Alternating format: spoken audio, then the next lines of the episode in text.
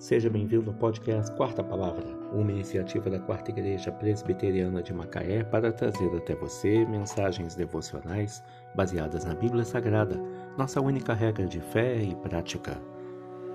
Nesta quarta-feira, dia 2 de fevereiro de 2022, veiculamos a quarta temporada, o episódio 90, quando abordamos o tema Humildade, o caminho da sabedoria.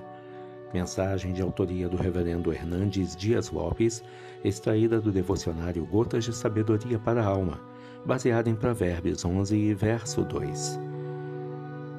Em vindo a soberba, sobrevém a desonra, mas com os humildes está a sabedoria.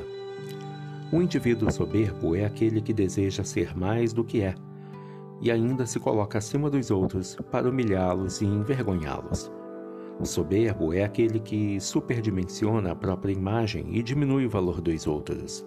É o narcisista que, ao se olhar no espelho, dá nota máxima e aplaude a si mesmo, ao mesmo tempo que endereça suas vaias aos que estão à sua volta. É por isso que o sábio diz que, em vindo a soberba, sobrevém a desonra. A soberba é a sala de espera da desonra.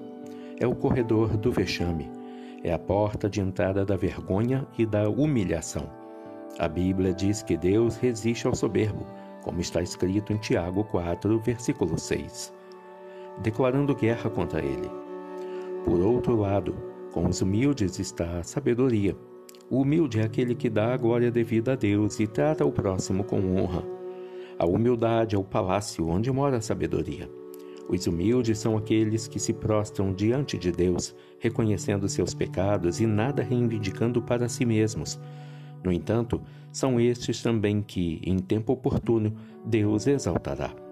A palavra de Deus é categórica em dizer que Deus humilha os soberbos, mas exalta os humildes. O reino de Deus pertence não aos soberbos, mas aos humildes de espírito. Em vindo a soberba, sobrevém a desonra, mas com os humildes está a sabedoria. Provérbios 11, 2 Humildade, o caminho da sabedoria. Que Deus te abençoe.